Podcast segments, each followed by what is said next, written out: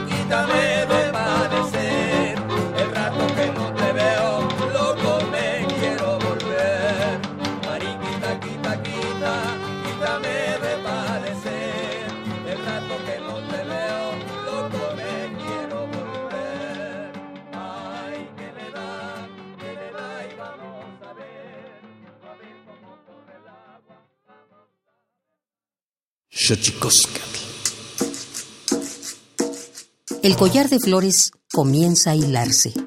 Es momento de ir a lo profundo. Radio UNAM presenta Xochicóscatl, collar de flores, con Mardonio Carballo. Hacemos revista del México profundo.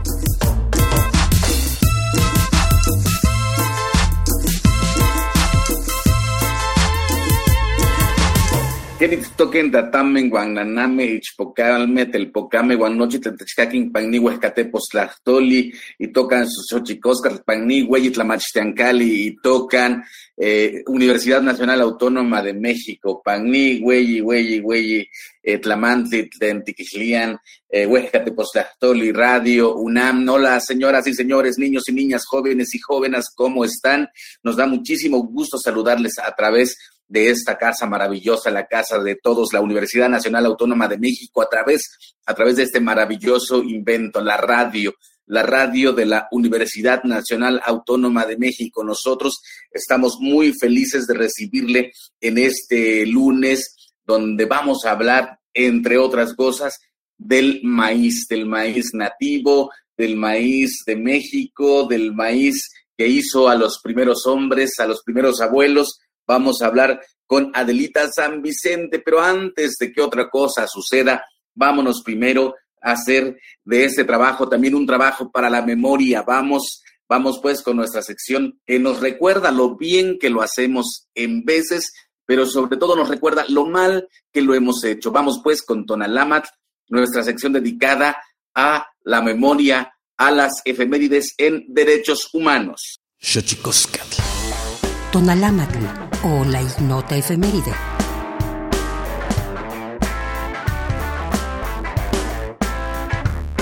de septiembre de 2007, la Asamblea General de la ONU aprueba la Declaración de Derechos de los Pueblos Indígenas. una herramienta crucial en pro de la eliminación de las violaciones de los derechos humanos cometidas contra millones de indígenas en todo el mundo, así como para apoyarlos en su lucha contra la discriminación. 14 de septiembre de 2006. Se reforma el artículo 105 constitucional para que la Comisión Nacional de Derechos Humanos presente acciones de inconstitucionalidad en normas de carácter estatal, general y federal. 15 de septiembre de 1829, el presidente Vicente Guerrero expide un decreto que anula cualquier forma de esclavitud en territorio mexicano.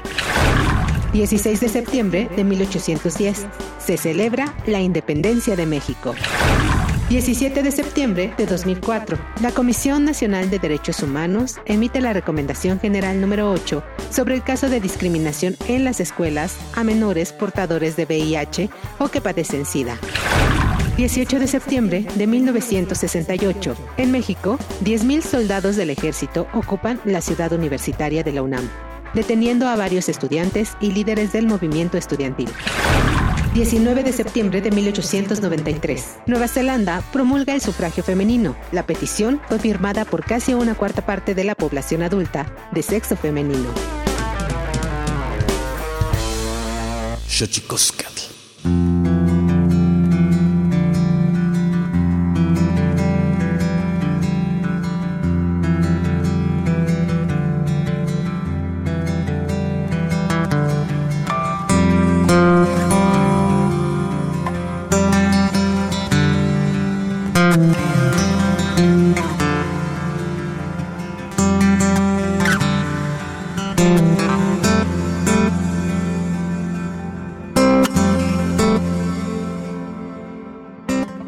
Seguimos aquí en Radio UNAM, Radio UNAM, en este programa, nuestro programa eh, dedicado a hablar del maíz, aquí en Radio UNAM, cultura alimentaria e importancia del maíz dentro de la sociedad mexicana en el contexto COVID-19 y está con nosotros Adelita San Vicente, Adelita San Vicente, que yo la conocí hace muchos años con sin maíz no hay país, pero actualmente es directora general del sector primario y recursos naturales renovables de la Secretaría del Medio Ambiente y Recursos Naturales, Semarnat.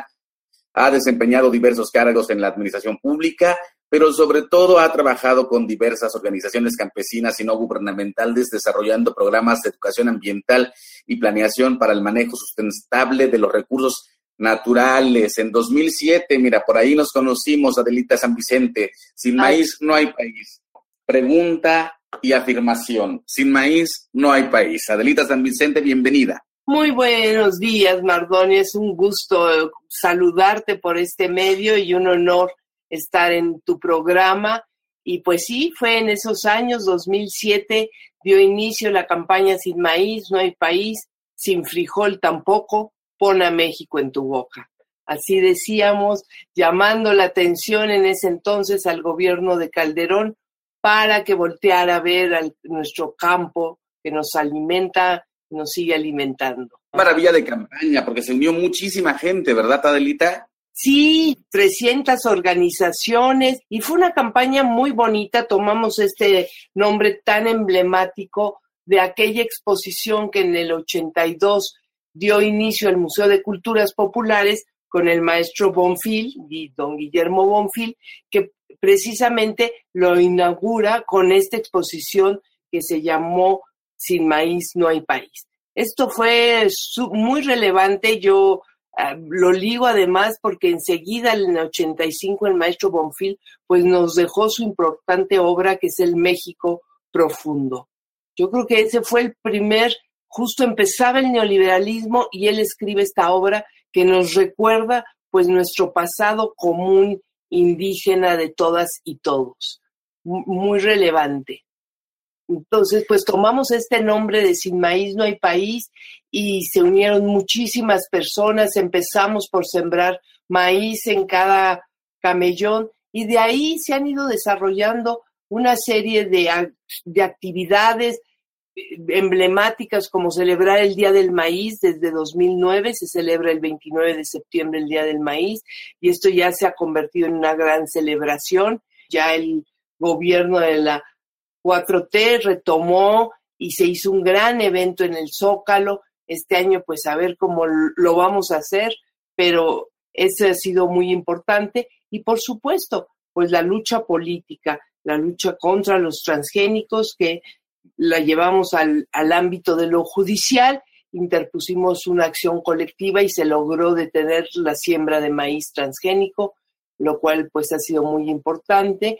Y bueno, en alguna medida yo no puedo decir que solo sea la campaña, pero yo creo que poco a poco hemos ido, eh, pues aquí en México y bueno, ahora con la pandemia, volteando a ver nuestros alimentos. En este lema que te decía, de pon a México en tu boca, nuestra idea era llamar a la población a que pensara que cada vez que se ponía un alimento en la boca, pues estaba beneficiando a una persona, a un sector, y que era muy importante tener esta conciencia de lo que poníamos en nuestra boca. Entonces, pues así surgió la campaña. A la fecha está trabajando la campaña.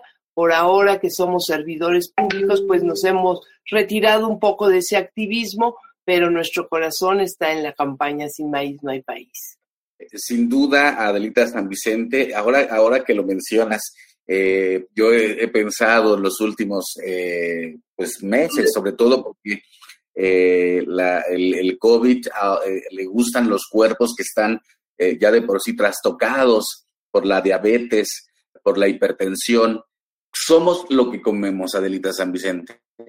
Así es, somos lo que comemos, es algo que se ha dicho desde hace mucho tiempo. Bueno, los griegos decían, no hay, el, el alimento será tu medicina.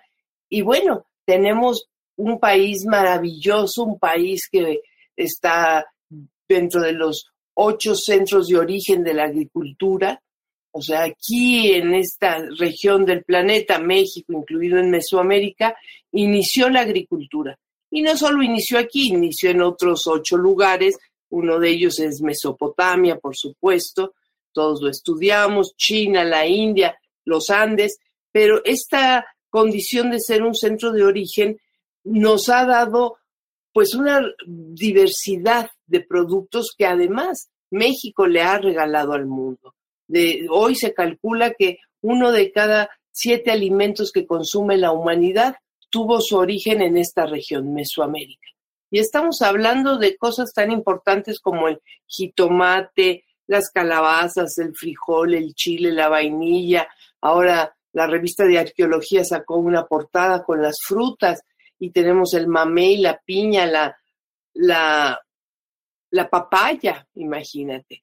El algodón, somos uno de los centros de origen más importantes del algodón, eh, que no, que bueno, lo comemos a través de aceites, eh, comemos algodón. En fin, esta diversidad nos llevó a desarrollar las grandes culturas, porque se dice eh, que uno de los grandes inventos de la humanidad es la agricultura, porque permitió a la gente a sentarse y empezar a desarrollar, a florecer estas grandes culturas de las cuales nos seguimos enorgulleciendo. Y esto pues llevó a, a esta diversidad y después a la gran comida mexicana, que fue la primera que logró el título de ser comida patrimonio de la humanidad. Y en, en el caso de México le dan este estatus por las formas de, de, cultivo, por todos estos productos que vienen del campo. Y esta es la gran agricultura que tenemos, que nos ha llevado a la gran comida mexicana, que si dejara de existir esta agricultura, pues seguramente perderíamos eh, los famosos quelites que hoy han andado tanto en la boca de algunas, de algunas personalidades que dicen, nos quieren hacer comer quelites. Pues qué bueno que comieran quelites. Sería maravilloso porque el quelite... ¿no, Adelita? Si pudiésemos comer todos quelites. Todos quelites, esa diversidad, porque los quelites son las hierbitas tiernas. Tú me lo corregirás, ¿no? Que en la traducción al español de esta palabra quelitl es hierbas verdes tiernas. Entonces, pues es una diversidad de hierbas que surgen en el campo, que la gente las conoce muy bien y que es un gran alimento. Entonces, para empezar los quelites, pero todo lo que logramos en, en la milpa, entendía la milpa como esa diversidad de productos, pues nos llevan a tener una comida maravillosa con insectos que no se comen en ningún otro lugar, pero son deliciosos, las chicatanas, ¿qué puedo decir? Las flores de calabaza, tantos alimentos. La calabaza también tuvo su origen en Mesoamérica. Entonces, esta gran comida mexicana se ha ido perdiendo, no se perdió, yo, yo pienso que es muy poderosa, pero se ha ido desvirtuando esta comida mexicana y sobre todo se ha combinado con un modelo de alimentación que le hemos llamado industrial, ¿no? que son todos estos consorcios que comida, producen comida industrializada, pues llena de agroquímicos, llena de, de la gran paradoja es que es llena de almidón de maíz. Si uno va al supermercado y ve las etiquetas, la mayor parte de los productos tienen harinas, almidones de, maíz o bien azúcares de maíz. Los mismos refrescos, el azúcar que utilizan no es azúcar de caña de azúcar, es azúcar derivada del, del maíz, del almidón, la alta fructuosa, que además es una, si el azúcar es mala, este azúcar es de pésima calidad. Entonces, pues tenemos este panorama de este cambio que hubo en nuestra alimentación, sobre todo a partir de, del 92, de la firma del Tratado de Libre Comercio, ahí se trastoca el campo mexicano y con ello nuestra alimentación. Fíjate que yo escribía a Adelita San Vicente en algún artículo de hace muchos años que yo decía eh, que hay una especie de convenio entre ser humano y vegetal, porque para la gente que nos está escuchando aquí en Xochicosca, el Collar de Flores Radio UNAM, queremos decirles que el, maíz no, no, no esparce sus semillas, necesita forzosamente de la mano del ser humano para poder ser plantado y subsistir. Bajo esta lógica, yo decía, si se llegó a tales grados en los cuales este maíz que de, ser unos granos pegados a un llamémosle eh, un diminuto lote hasta llegar a esta hermosura cubierta por el totomoshle, eh, bien se pudo dar el siguiente paso en el cual el maíz pudiese esparcirse por sí mismo y crecer, pero eh, se hicieron de una complicidad entre, ser humano y vegetal. El maíz necesita forzosamente de la mano del hombre para subsistir y el ser humano de esta parte del mundo también, ¿no, Adelita San Vicente? Exactamente, es tan bonita la frase precisamente del maestro Bonfil que el maíz eh, nos hizo y nosotros a su vez hicimos al maíz.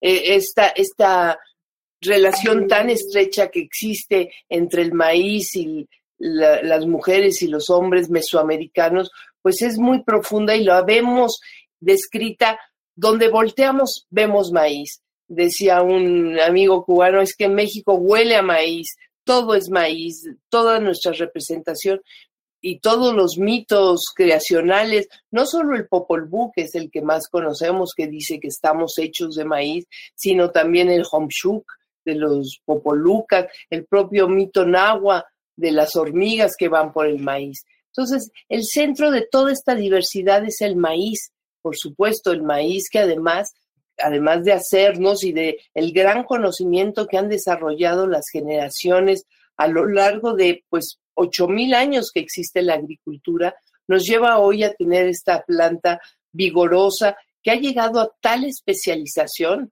que te, te, voy a contar que es en lo que yo hoy estoy trabajando, que tenemos maíces en Oaxaca y en otras regiones que producen o, o albergan en sus raíces bacterias que les permiten fijar el nitrógeno y autofertilizarse. Esto es muy importante, a lo mejor el público no entiende eh, esta parte agronómica que es mi formación, pero esto es muy importante porque el, el, maíz para crecer como crece tan robusto y dar esa mazorca a partir de un grano, desarrollar esa biomasa, pues necesita mucha fertilización. Pero es tan especializado que ha desarrollado estas bacterias que viven con él para autofertilizarse, tomar el nitrógeno de la atmósfera. Es una maravilla de nuestro maíz que, bueno, por algo lo ha hecho eh, al día de hoy el cultivo alimentario más importante del mundo. ya no solo es en esta región de, de América, porque empezó en Mesoamérica, pero en los Andes hay, hay testimonios de que antes de la conquista hubo intercambio de maíz entre la zona andina y la zona mesoamericana. Y pues si uno va a Perú, pues ve la maravilla también de su consumo de maíz en otras formas muy diversas, pero también un gran consumo. Y bueno, hasta la zona de Argentina, Paraguay, el choclo que le dicen, también hay un gran consumo de maíz. Y en el mundo entero, en África, se ha convertido en uno de los alimentos más importantes. En China mismo hay zonas que producen gran cantidad de maíz. Y bueno, no se diga, Estados Unidos es el principal productor hoy de maíz que lo exporta al mundo entero. Tristemente nosotros todavía estamos importando maíz transgénico y además transgénico, pero porque el maíz se ha convertido en una mercancía muy importante. Nuestra planta sagrada en, a fines del siglo pasado se convirtió en una mercancía y lo, en Estados Unidos entendió esto y comenzó la gran producción de maíz en lo que le llaman el cinturón de maíz, que es Iowa, una gran región de Estados Unidos, y producen pues una gran cantidad de maíz que lo utilizan no, no para, aunque también lo comen directamente en Estados Unidos, pero sobre todo para alimentar animales e incluso para producir esto de los biocombustibles. Ah, y olvidamos, Adelita, perdona la interrupción, que al maíz se le canta, se le baila, que el maíz se convierte en Dios en alguna parte de su proceso y que por eso estamos tan ligados nosotros en nuestra forma eh, de, sembrarlo, mirarlo, relacionarnos. Ahorita que te escuchaba recordaba eh, uno de los procesos de subsistencia del grano eh, que ocurre en mi comunidad. Los ahijados escogen las mazorcas más hermosas para llevársela a sus padrinos después de la cosecha y esa, y esa mazorca es la que se empieza a sembrar y empiezan así la ritualización de la conservación de la semilla satélite. Fíjate, qué, qué, qué importante, qué importante todos estos ritos, todo, toda la cultura que hay alrededor del maíz y que persiste. E, eso es algo pues muy importante, muy relevante de nuestro maíz y de nuestro maíz como planta sagrada, mm, toda esta concepción como planta sagrada a lo que se hizo convertirlo en una mercancía. En algún momento eh, hay, hay, unas exposiciones, yo no tuve el gusto de ir, unas grandes exposiciones que hay en, que hubo en Italia y se llamaba Alimentando al Mundo. Y alguien me contó que estaba un hombre de maíz. Y bueno, yo estaba muy contenta. Dije, claro, hay que poner a la mujer y al hombre de maíz en esa exposición, pero me dijeron que era un hombre obeso y que había quien decía que la obesidad del mundo era es el culpable del maíz. Y es por esto, porque nuestro maíz, planta sagrada, se convirtió en una mercancía, eh, se les trajo y se produjo además una planta con muchos almidones para alimentar al ganado. Y claro, ese maíz engorda a la gente, pero es sumamente diferente y yo empecé a soñar, pues pongamos al verdadero hombre y mujer de maíz, que es el hombre delgado, el hombre eh, que se alimenta con un maíz de colores que hoy sabemos que tiene grandes propiedades alimenticias, que es antioxidante, pero se conformaron dos modelos, Mardoni. Yo creo que esto, vuelvo al maestro Bonfil, lo dijo muy claramente en el México profundo. Estamos ante dos modelos civilizatorios. El modelo del maíz, de nuestro maíz, planta madre, planta sagrada, o el modelo del maíz mercancía. Tristemente, cuando lo dijo en 85 Bonfil, pues se optó por el modelo neoliberal en este país y hoy tenemos eh, las consecuencias. ¿Te parece, Adelita San Vicente, que lo platiquemos al regreso? Vamos a escuchar nuestra colaboración que nos habla de los secretos de los idiomas, porque los idiomas tienen sus secretos. Vamos con la sección del Instituto Nacional de Lenguas Indígenas Tlachtolcuepa. El Instituto Nacional de Lenguas Indígenas presenta Tlactolcuepa o la palabra de la semana.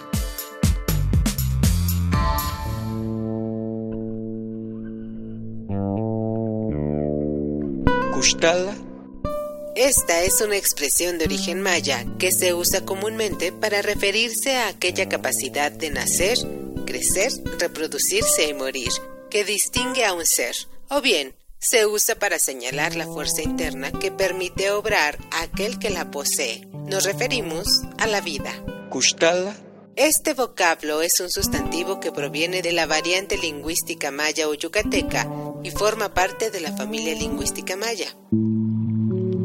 De acuerdo con el Catálogo de Lenguas Indígenas Nacionales, editado en 2008, la lengua maya se habla en los estados de Campeche, Quintana Roo y Yucatán, y cuenta con cerca de 859.607 hablantes mayores de 3 años.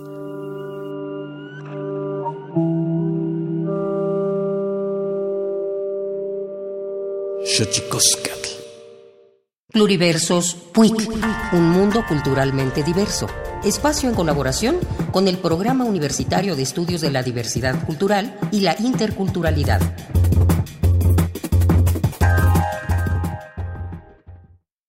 El cine es una gran herramienta, pero no solo para los pueblos indígenas, para cualquier sociedad.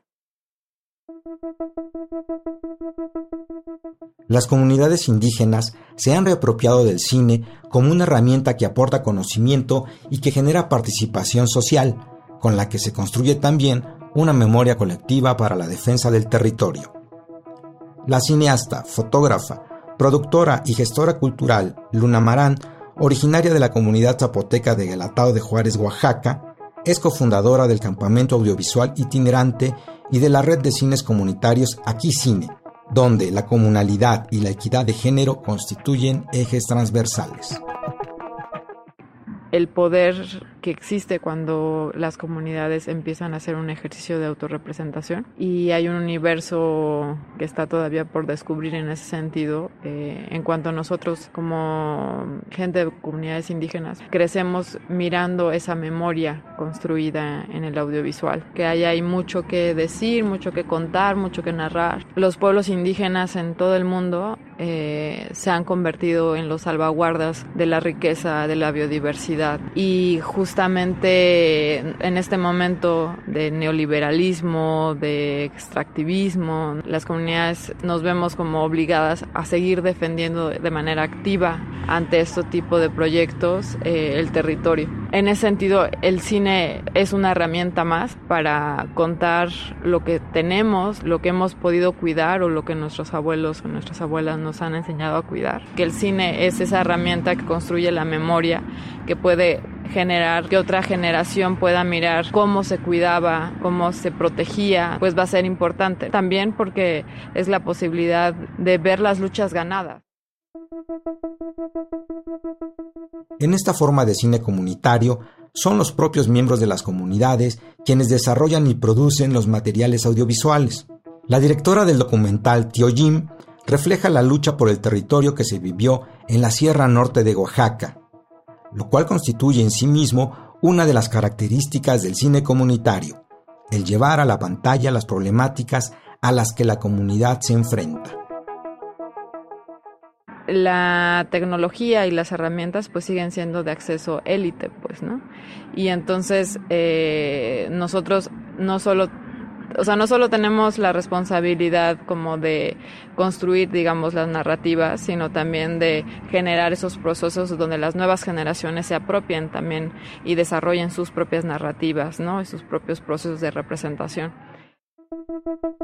Luna Marán es parte de Cineto, con dos proyectos en particular. El espacio de cine comunitario feminista y Cineto Lab, que es el semillero de proyectos en desarrollo. Para la videoasta, la labor como comunicadores comunitarios es la de transmitir esos conocimientos a nuevas generaciones. Cuéntanos qué proyecto audiovisual creado por comunidades indígenas nos recomiendas y déjanos tus comentarios en nuestras redes sociales donde nos encuentras como arroba puicunam.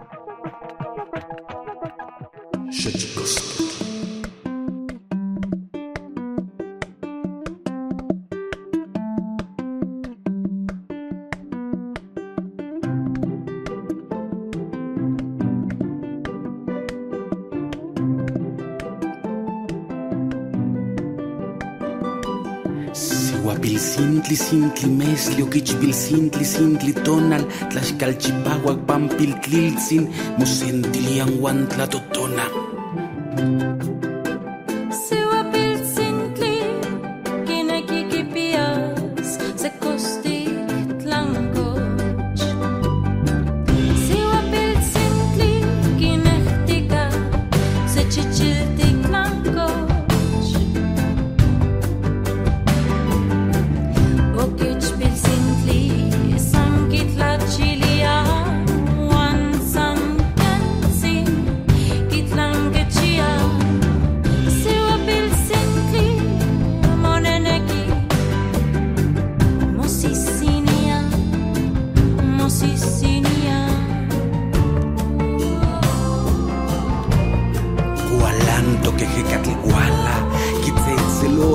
Wa wime, chichil tiklan, kochiwa pilsintli, kos tiklan, kochokich pilsintli, kiman matia hekat, wan munanawan, kos tikpil xochime, chichil tikpil xochime, musintilian, tlamakasin, wan munanawan.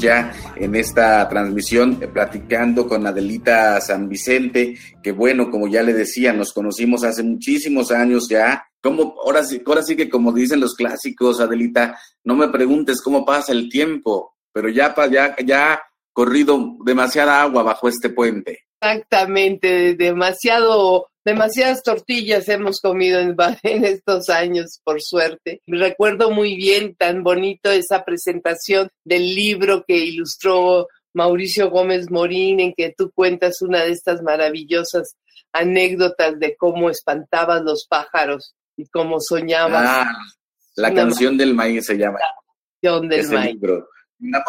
Te mandamos un abrazo al queridísimo Mauricio Gómez Morín, que sin duda alguien que entendió perfectamente el amor que transcurre y ocurre en mi corazón y en mi sangre eh, con este maravilloso alimento que, eh, como cuento en ese libro, a nosotros nos mandaban, nos hacían un tlapechli, que no es, una, no es sino una plataforma eh, que se coloca al centro de la milpa y en ese, y rebasa esa plataforma a la altura eh, de las matas de maíz y nosotros cuando niños nos tocaba ir eh, en la mañana y en la tarde a hacer el trabajo que era gritar y cantar para espantar a los papanes. Seguramente cantábamos muy mal, por eso nos ponían a, a hacer ese trabajo, pero era un trabajo increíble y que nos ha hecho enamorarnos de este grano importantísimo. Hablabas de dos modelos, Adelita San Vicente. Exactamente, sí, son dos modelos de muy claramente,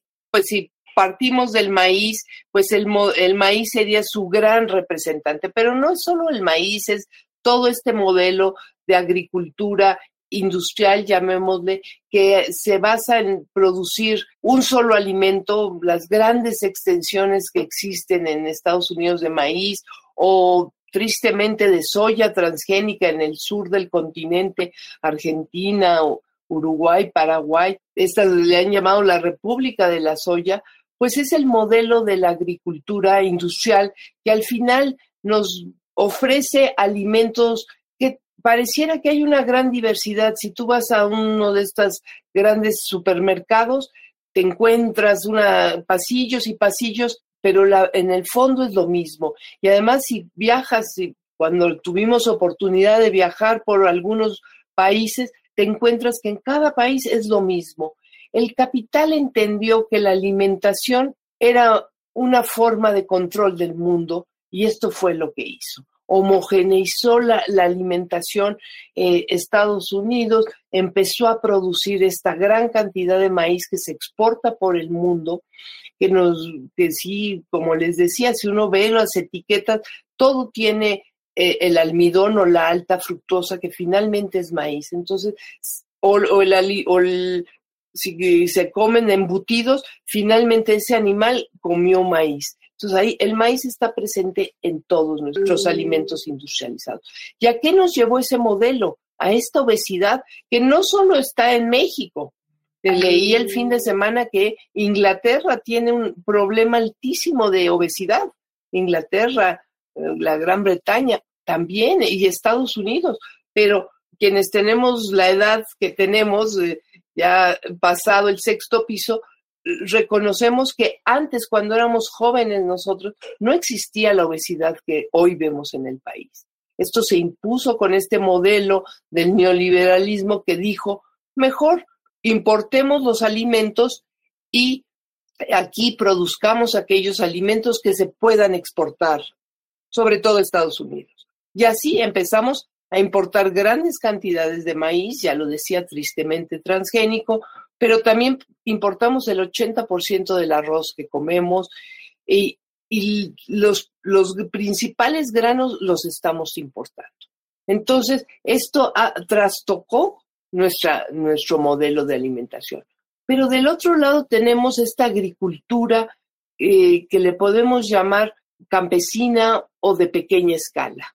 A veces decimos, eh, los pequeños productores y nos han dicho, no somos pequeños, somos grandes. Y son muy grandes, aunque produzcan en espacios muy pequeños, son muy grandes porque tenemos datos de antes de, de, la, de este gobierno en que estos campesinos, y seguramente hoy, porque este modelo va a ser muy complicado revertirlo, muy difícil, eh, lo estamos cambiando en el gobierno de la cuarta transformación, pero esto es muy lento porque durante 30 años se impuso que mejor importar estos alimentos y eh, el modelo de exportar. Suena muy feo, pero de alguna manera los trabajadores. Los campesinos no son redituables, no producen excedentes para el mercado, entonces mejor que se vayan del otro lado y el gobierno solo les daba recursos eh, asistencialistas. Progresa y todos estos programas. ¿Qué pasaba? A pesar de eso, estos pequeños productores o de pequeña escala seguían produciendo, tenemos cálculos del 40% de los alimentos que consumimos. Si volteamos a nuestro plato, pues los jitomates, el chayote, eh, buena parte del maíz, aproximadamente el 40% del maíz que aún se produce en México viene de esa pequeña producción, el azúcar, el tabaco, los alimentos que comemos. Eh, hemos sido muy injustos con estos campesinos e, porque además cuando se van del otro lado siguen mandando sus remesas, que son el, eh, a veces el primero o el segundo ingreso del país. Entonces, no solo nos han alimentado con sus remesas porque el gobierno no los apoyaba, sino que nos han brindado esta maravillosa alimentación, porque quien come una tortilla recién hecha, nixtamalizada, que también pues ya podríamos hablar también de la nixtamalización, sabemos que estamos ante alimentos de muy buena calidad. Entonces, hoy, ¿qué, cuál es la propuesta? Seguir produciendo, apoyar a, los, a estos productores de pequeña escala y que la agricultura industrial, pues, que es la que exporta hortalizas a Estados Unidos, aguacates, de hecho, el principal producto que exporta México es cerveza y en segundo lugar aguacate.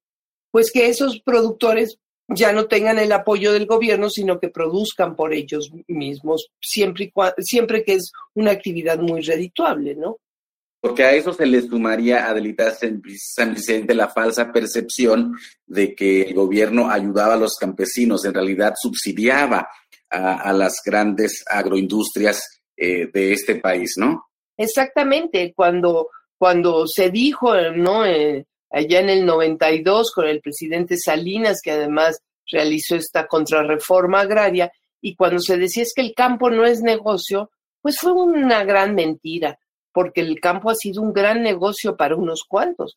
Hoy sabemos, tenemos grandes transnacionales mexicanas, Maseca, se produce las tortillas de Maseca, que bueno, no vamos a hablar de su calidad, se producen en todo el mundo, tienen plantas por todo el mundo y aquí han, se han impuesto en la alimentación y en las tortillerías.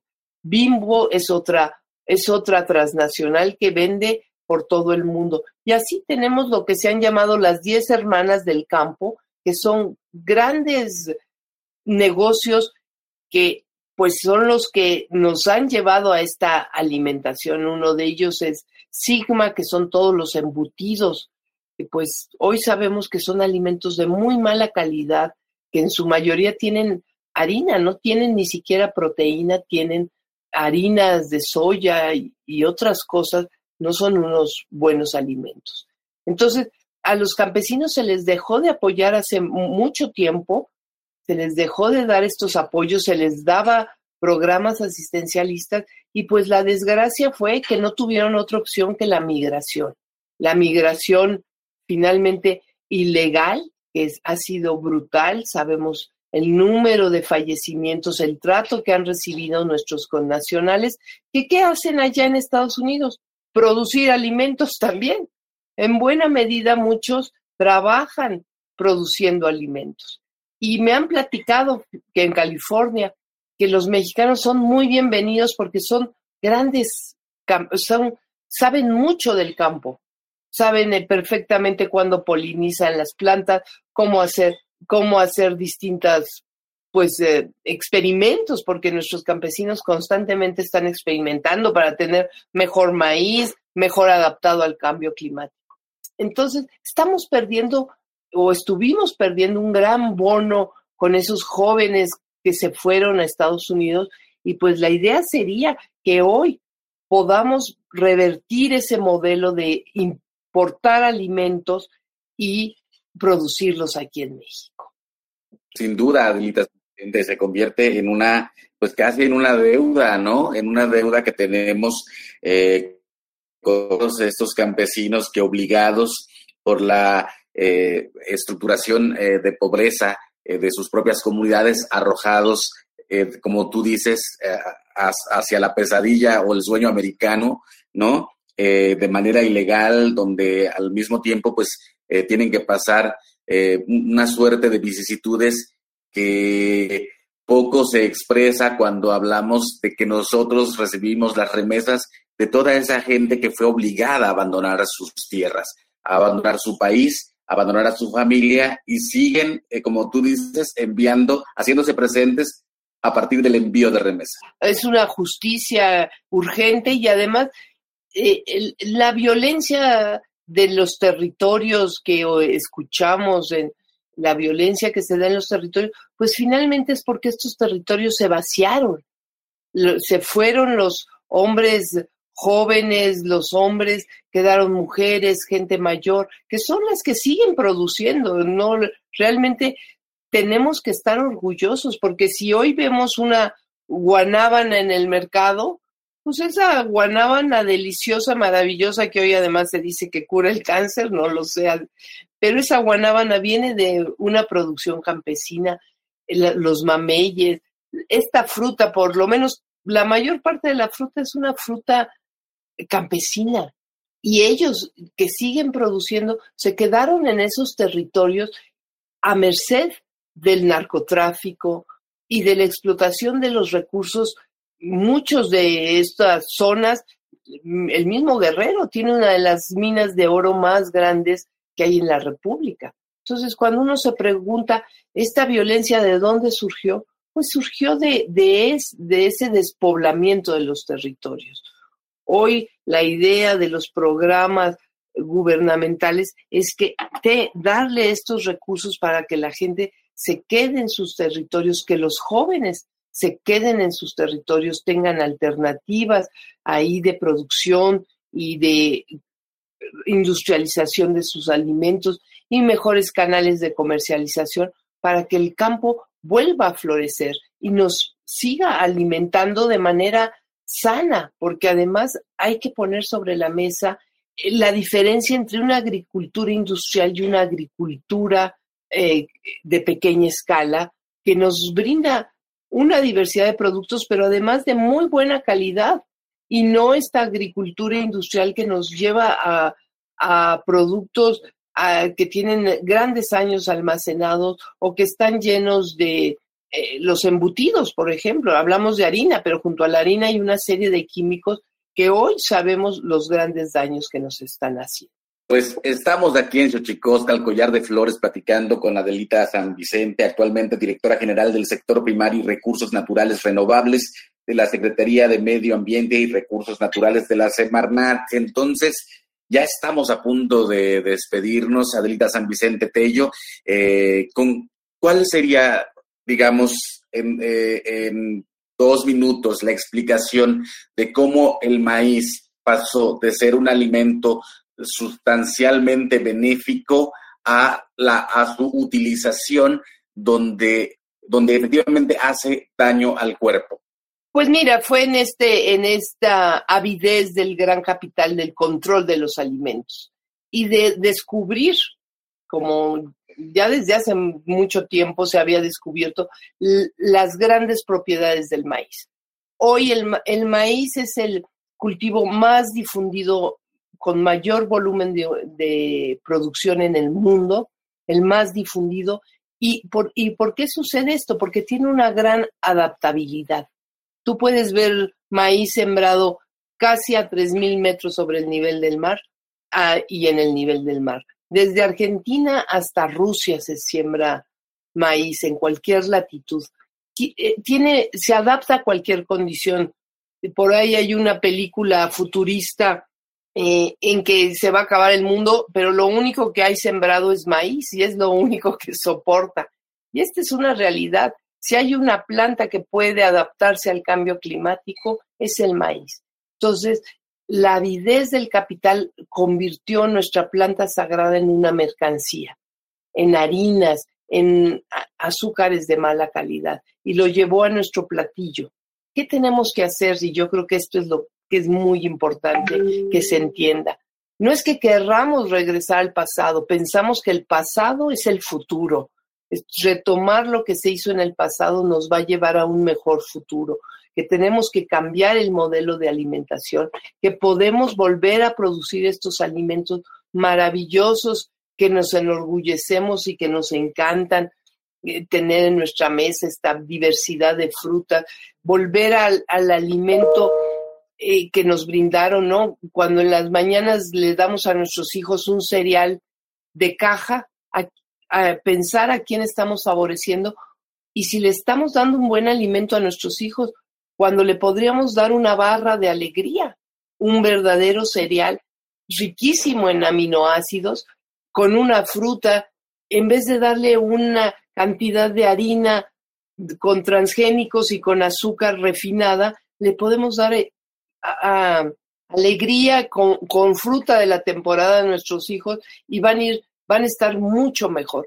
Tenemos una opción en nuestras manos.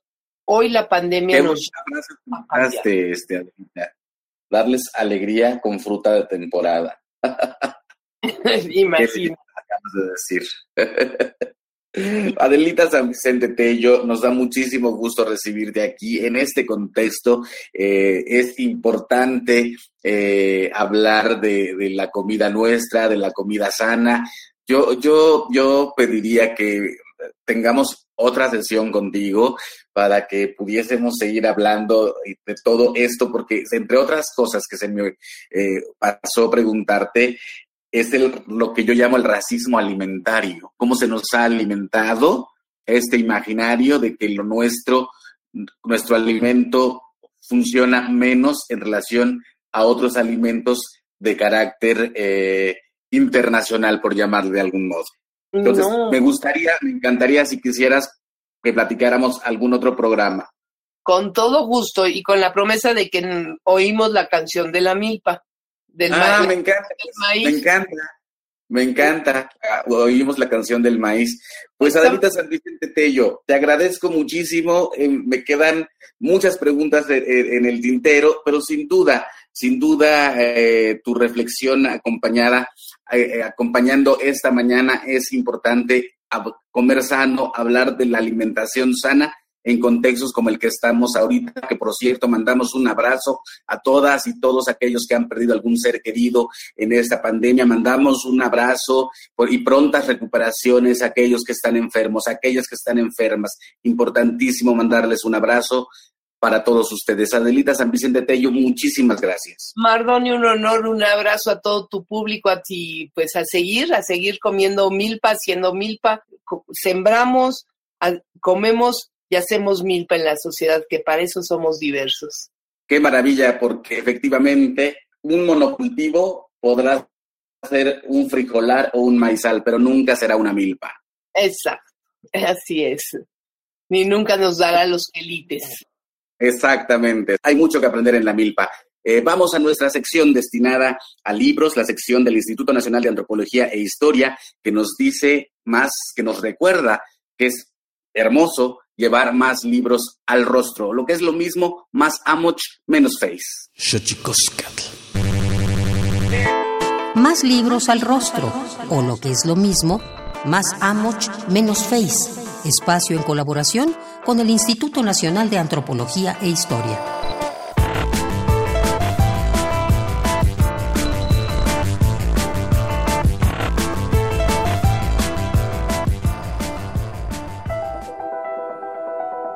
Formas verticales.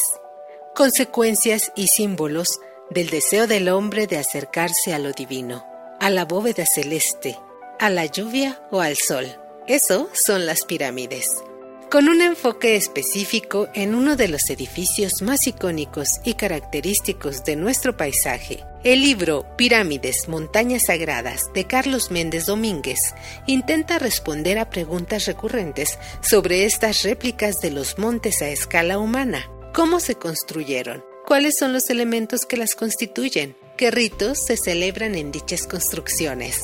Este trabajo también ofrece un panorama iconográfico de las distintas maneras en que las pirámides se han representado desde la época prehispánica hasta la actualidad, pasando por culturas como la olmeca, la maya, la totonaca, la tolteca y la azteca, hasta expresiones plásticas más modernas y contemporáneas, como las pinturas de Vicente Rojo y Francisco Toledo pues su presencia es uno de los elementos más llamativos de nuestro legado histórico y cultural.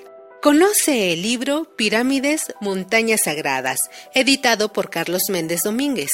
Adquiérelo directamente en el catálogo de publicaciones dentro del sitio web difusión.ina.gov.mx.